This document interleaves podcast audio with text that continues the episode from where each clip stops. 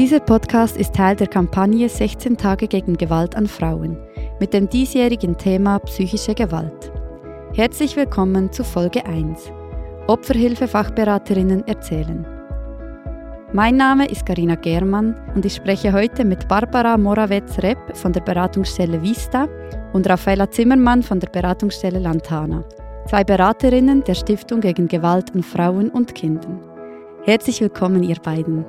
Hallo Karina, wir freuen uns sehr, dass wir heute bei dir sein dürfen. Hallo, ja, ich freue mich und bin gespannt auf unser gemeinsames Gespräch. Bin ich auch. Als Einstiegsfrage möchte ich gerne von euch wissen, was sind so typische Aussagen oder Fragen, die Leute an euch tragen, wenn sie zu euch auf die Beratungsstelle kommen? Wir haben ein paar Aussagen zusammengetragen, die wir immer wieder hören in den Beratungen und wir möchten die gerne mit euch teilen jetzt. Wir werden sie euch vorlesen. Ist es Gewalt, wenn mein Partner mich anschreit? Wie konnte er mich so manipulieren, ohne dass ich es gemerkt habe? Meine Sicht der Dinge zählte nie und war nie richtig. Gegen außen ist er immer sehr nett und freundlich. Man würde ihm das alles niemals zutrauen. Mir glaubt doch niemand. Ich bin so dumm, dass ich mich nicht schon lange von ihm getrennt habe. Eigentlich bin ich bei Ihnen falsch, weil ich erlebe ja keine Gewalt, da er mich nicht schlägt. Vielleicht übertreibe ich es einfach auch, dass mich seine Kontrolle so stört.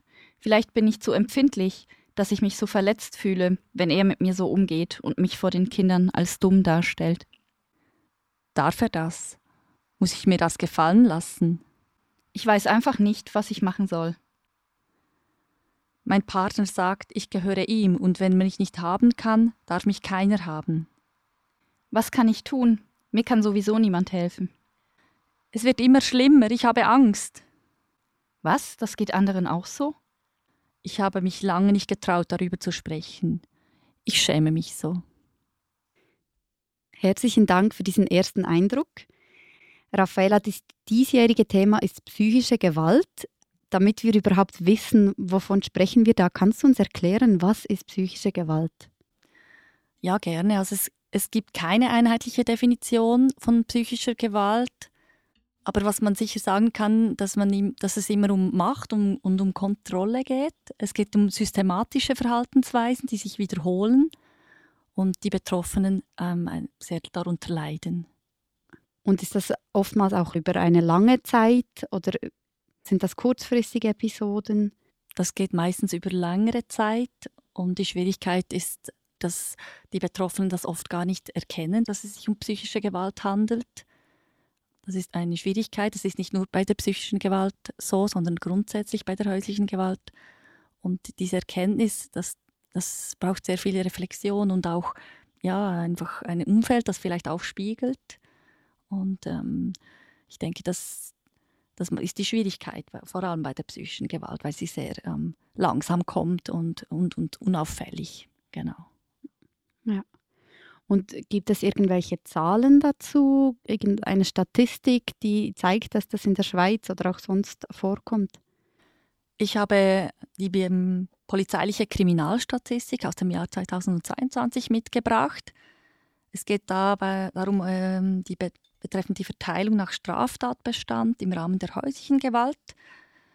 Und wenn ich da darauf schaue, dann sehe ich klar, also Tätlichkeiten, das ist ähm, die vorsätzliche Einwirkung auf den Körper oder die Gesundheit also eines anderen Menschen ohne schädigende Folgen. Die steht an erst, erster Stelle. Und dicht gefolgt kommen dann ähm, zwei äh, Themen der psychischen Gewalt. Das ist sind Drohungen und Beschimpfung. Und ähm, es zeigt einfach, wie wichtig und wie oft das auch die psychische Gewalt eine Rolle spielt in, im Rahmen der häuslichen Gewalt. Und das sind natürlich diese ähm, Fälle, die der Polizei gemeldet werden, also die offiziell in einer Statistik überhaupt auftauchen können. Und dann gibt es natürlich eine riesige auch Dunkelziffer, die wir nicht wissen. Genau. Und die festgehaltenen Zahlen, hast du die da? Die ähm, registrierten Bedrohungen?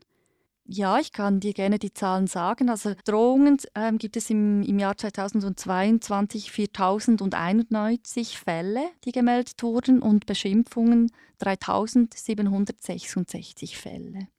Ähm, das sind ja jetzt sichtbare, also eine Bedrohung kann ich beim Namen nennen, wenn mir jemand sagt, ich, ich bringe dich um. Aber psychische Gewalt geht ja noch viel weiter. Das ist ja zum Teil noch viel perfider und unsichtbarer. Kannst du da vielleicht noch etwas mehr erklären? Wie kann das sonst noch aussehen? Ja, gerne. Also zum Beispiel kann das so beginnen, ähm, dass ein, Partner sein, seine Partnerin kennenlernt. Es gibt, es gibt eine sehr verliebte Phase. Die zwei treffen sich sehr oft, teilen viel Zeit miteinander und, und auch Erlebnisse. Und es fühlt sich ein, eigentlich wie eine traumhafte Beziehung an. Also fast, vielleicht fast, als wäre es nicht wahr. Und es kann dann sein, dass sich das weiterentwickelt, wenn, wenn vielleicht die erste Verliebtheit vorbei ist und dann möchte die vielleicht die Person wieder ihr Umfeld mehr treffen. Sie möchte die, die sozialen Kontakte pflegen, mit ihren Freundinnen ausgehen oder vielleicht ihre Familie wiedersehen, öfters sehen.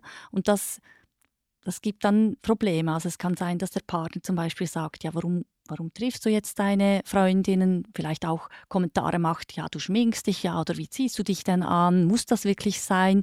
Und das beginnt sehr fein. Also das ist vielleicht noch gar nicht so wirklich zum Bemerken, weil ja, die Person denkt dann, ja, der liebt mich halt und möchte halt lieber mit mir äh, einen Abend verbringen. Und das kann dann aber vielleicht aus Eifersucht, kann das dann sehr ähm, andere Dimensionen annehmen. Und mit der Zeit kann das wirklich auch sehr, ja, es kann die Person sehr isolieren. Sie macht sich viele Gedanken, ob sie auch wirklich Fehler macht.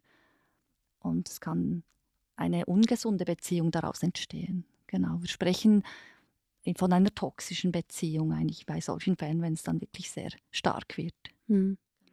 Ich kann mir auch vorstellen, dass das Selbstwertgefühl immer mehr angegriffen wird, wenn es so immer kleine Angriffe gegen die Persönlichkeit und Erniedrigung kommt, dass das dann auch wirklich mit dem Selbstwert viel anstellt.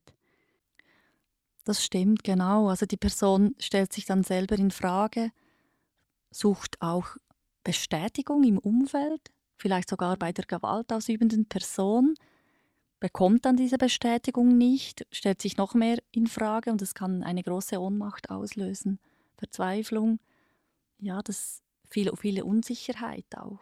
Also so wie ich das verstehe, ähm, ist das sehr verdeckt. Ab wann sprecht ihr bei euch von Gewalt? Wo ist auch die Abgrenzung vielleicht zu einer normal konfliktbehafteten Beziehung?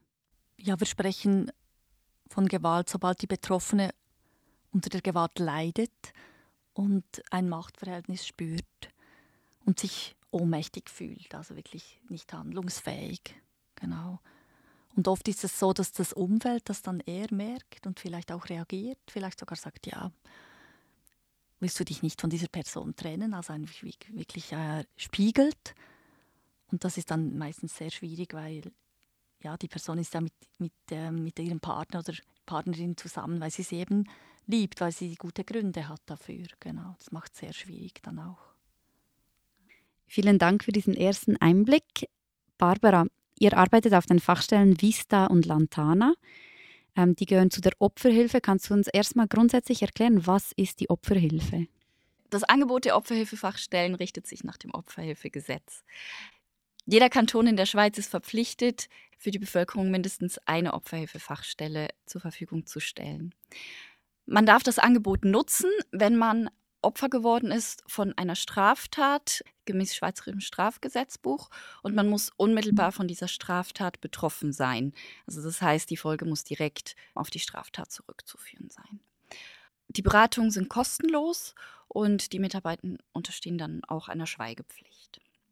Ja, und wir haben schon gesagt, ihr arbeitet bei Lantana und Vista. Das sind nicht herkömmliche oder klassische Opferhilfefachstellen. Was, worauf seid ihr spezialisiert? Was ist euer Fachgebiet? Genau. Lantana in Bern und Vista in Thun sind keine allgemeinen Opferhilfefachstellen, sondern wir sind spezialisiert ähm, auf die Beratung von Frauen und Kindern, die betroffen sind ähm, oder in der Vergangenheit betroffen waren von häuslicher oder sexualisierter Gewalt. Auch Transfrauen und non-binäre Personen sind auf unseren Fachstellen willkommen und wir können auch Beratung anbieten für Fachpersonen, für Angehörige oder Bezugspersonen von Betroffenen. Äh, Lantana und Vista gehören zusammen mit zwei Frauenhäusern zur Stiftung gegen Gewalt an Frauen und Kindern mit Sitz in Bern. Ähm, die Stiftung hat einen Leistungsvertrag mit dem Kanton Bern und ist aber auch noch auf Spenden angewiesen. Also eben, ihr seid spezialisiert auf Frauen und Kindern. Gibt es irgendein ähnliches Angebot für Männer auch? Männer und männlich gelesene Personen und generell alle Menschen, die eben betroffen sind von, von einer Straftat und, und daraus Folgen haben, die können sich ähm, an Berat allgemeine Opferberatungsstellen wenden. Da haben wir im Kanton Bern eine Stelle in Bern und eine Stelle in Biel. Jetzt, wenn Leute psychische Gewalt erleben, was ist euer Angebot hier? Ja, wenn jetzt eine Frau zu mir in die Beratung kommt, die psychische Gewalt erlebt, geht es häufig in einem ersten Schritt einfach mal darum zu schauen, was ist da überhaupt passiert. Ich benenne die Gewalt ganz klar und es kann hilfreich sein für die Betroffene, ganz klare Worte zu finden für das, was, was ihr passiert. Zu meiner Aufgabe gehört es ganz klar auch zu schauen, ob eine Straftat passiert ist. Uns ist aber auch ganz wichtig in der Beratung mit den, mit den Betroffenen zu schauen, was, was möchte die Betroffene eigentlich. Manchmal ähm, braucht es ganz viel Mut, sich mit dem, was zu Hause passiert, gegen außen zu treten, sich, sich jemandem anzuvertrauen. Und da ist es uns eben wichtig zu schauen, was sind die nächsten Schritte für die betroffene Frau? Wo soll es hingehen? Was ist hilfreich? Vielleicht auch was war, hat in der Vergangenheit schon geholfen? Vielleicht noch so zu, zu den Themen, die uns begegnen ähm, in, in der Beratung. Ich habe ich hab schon gesagt, es braucht häufig ähm, Mut, sich anzuvertrauen. Und da kann es in einem ersten Schritt wirklich auch einfach mal gut sein, ähm, über das, was passiert, zu sprechen. Ähm, und es muss gar noch nicht viel, viel weiter unternommen werden. Also wir, wir beraten unabhängig davon, ob die Frau eine Anzeige machen möchte oder nicht. Und auch unabhängig davon, ob die Frau ähm, sich vom Gewaltausübenden trennen möchte oder nicht. Es kann aber auch sein, dass die Frau stark gefährdet ist, bedroht wird oder starke Angst hat. Und da gibt es die Möglichkeit, dass wir zusammen ein Sicherheitsprozedere ausarbeiten, das ganz individuell ist und, und wir da miteinander schauen, wie kann sich die Frau schützen. Du gerade das Wort Sicherheit gesagt. Was ist, wenn Kinder involviert sind? Gibt es da spezielle Sicherheitsmaßnahmen, die ihr greift? Wenn Kinder mit in der Familie leben, sind, ist deren Wohlergehen immer auch Thema bei uns in der Beratung. Wir schauen dann gemeinsam mit der Frau, was, was brauchen die Kinder. Auch dann, wenn sich die Gewalt nicht direkt gegen die Kinder richtet, sondern vielleicht in Anführungszeichen ausschließlich gegen die Mutter, sind Kinder immer mit betroffen und die bekommen das immer mit und da ist es uns wichtig, auch, auch gut hinzuschauen. Wir haben zum Beispiel auch die Möglichkeit, Kinderberatungen anzubieten und mit den Kindern das Thema einzuordnen, ähm, ihnen die Möglichkeit zu geben, über, über das, was zu Hause passiert, auch zu sprechen. Raffaella, wieder zu dir. Psychische Gewalt wird lange nicht erkannt als Gewalt, gerade weil es eben nicht eine offensichtliche Gewaltform ist, wo man keine blauen Flecken davon trägt. Wieso ist es so wichtig, dass eben die Gewalt trotzdem erkannt wird und diese toxischen Beziehungsmuster durchbrochen werden?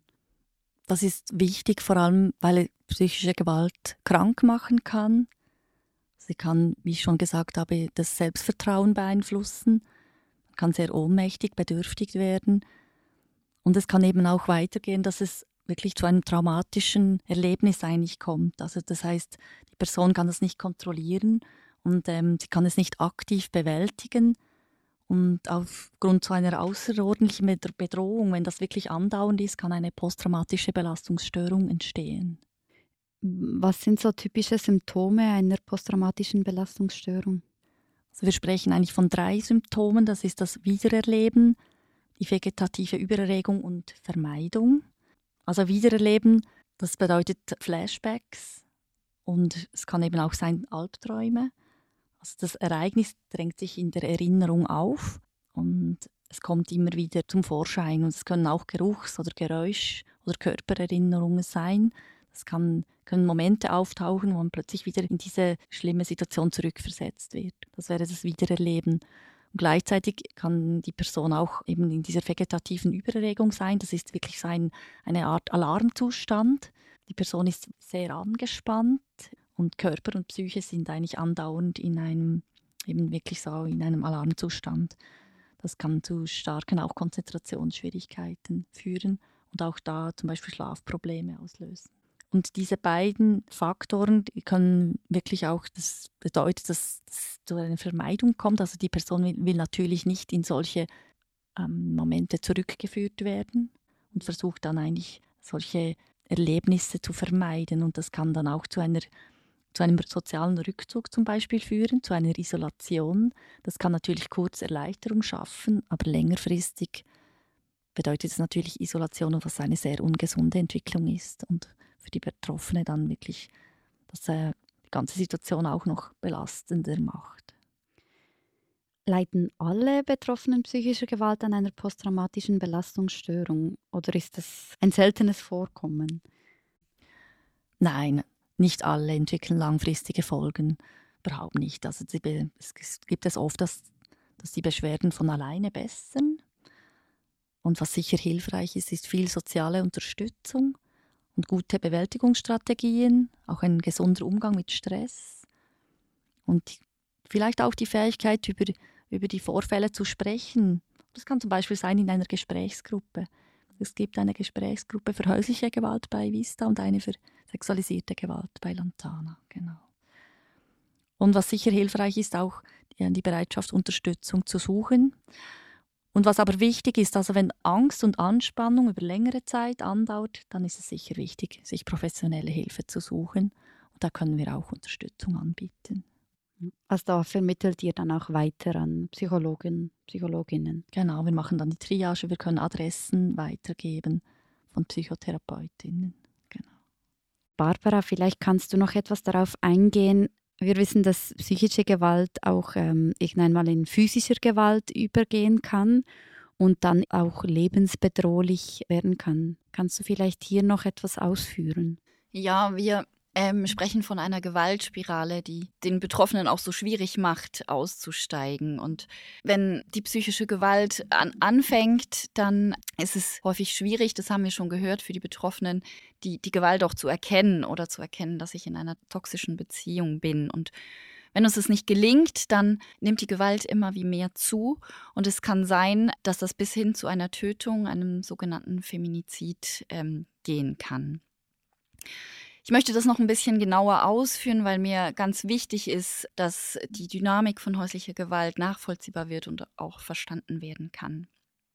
Eben, wir haben ja gehört, dass am, am, Anfang einer Beziehung ist, ist die Beziehung schön, ist sie toll und der Partner ist sehr aufmerksam und sehr liebevoll. Und irgendwann verändert sich das, ähm, vielleicht aus, aus Eifersucht, wird kontrolliert, aus Eifersucht wird herumgeschrien, wird vielleicht auch gegen, gegen Gegenstände geschlagen. So und die Betroffene ist, ist, merkt vielleicht noch gar nicht, dass sie sich eben in einer toxischen Beziehung befindet, weil der Partner ist, ist, hat auch gute Seiten, ist, ist nett und freundlich und sie hat sehr, sehr gute Gründe, warum sie mit ihm in der Partnerschaft lebt und überlegt sich vielleicht, was mache ich falsch, vielleicht habe ich zu fest zu viel provoziert, vielleicht ähm, muss ich das nächste Mal etwas anders machen, vielleicht bin ich auch einfach nur zu empfindlich und ähm, so kann sich aber nichts verändern, weil ähm, wenn der Gewaltausübende nicht erkennt, dass er Gewalt ausübt und dafür Verantwortung übernimmt, dann wird sich in der Regel nichts verändern und die Gewalt wird schlimmer und kann in körperlicher und sexualisierter Gewalt enden. Also wenn ich das so höre, das wäre ja jetzt eigentlich ein wichtiger Zeitpunkt, um sich zu trennen, um, um, um sich von diesem Partner zu lösen.